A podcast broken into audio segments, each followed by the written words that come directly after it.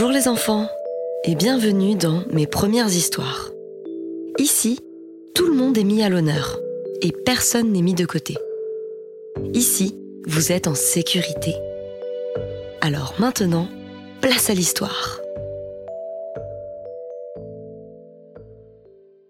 Chronique La mystérieuse partout de ma maman.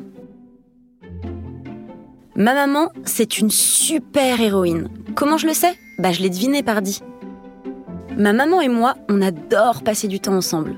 On fait les fous, on rigole en se faisant des chatouilles, on joue à toutes sortes de jeux. Et le soir, quand vient le moment pour moi d'aller me coucher, ma maman vient toujours me faire un bisou et un câlin dans mon lit. Mais un soir, maman n'est pas venue. Pourtant, je l'ai attendue. Pourtant, je l'ai appelée. Alors, j'ai pris mon doudou lapin, celui qui ne me quitte jamais depuis que je suis bébé, qui sent bon ce je ne sais quoi de bave. Je l'ai serré très fort contre moi, je me suis levée et je suis allée voir.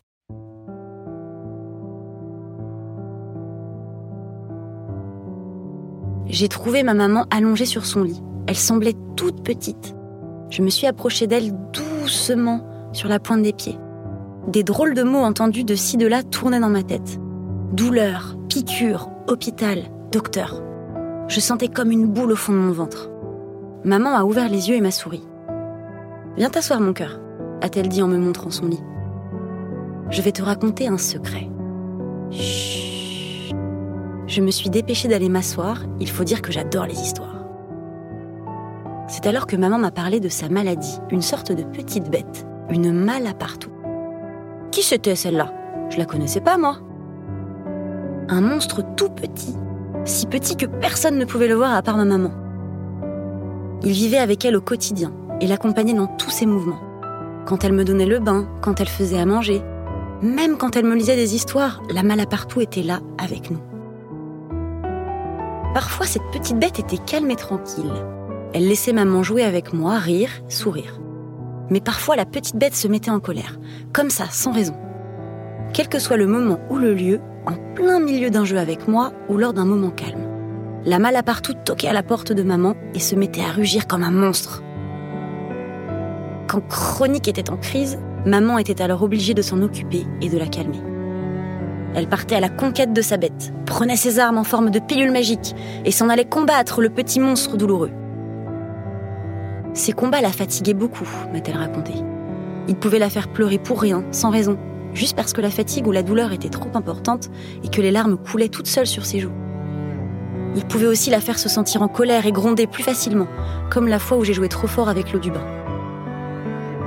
Mais à la fin de ces batailles, maman arrivait toujours à renvoyer la malle à partout dormir dans son coin. Depuis ce jour, je sais que ma maman, c'est la plus forte.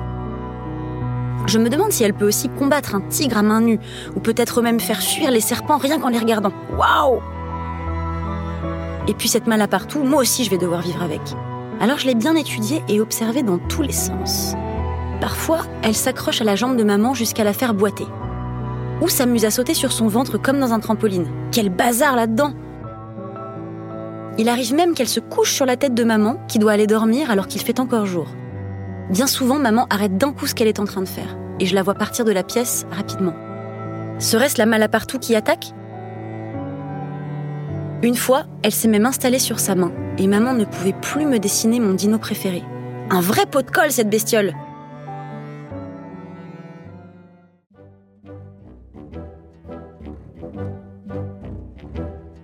Maintenant que je la connais bien, cette petite bête, je sais que quand maman a mal ou qu'elle est fatiguée, ce n'est pas de ma faute.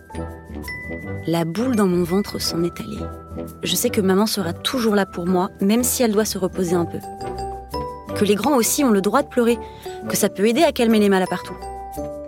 Et surtout, je sais que ma maman et moi, on aura toujours plein de câlins et de bisous en réserve. Avec ou sans cette mal à partout de chronique.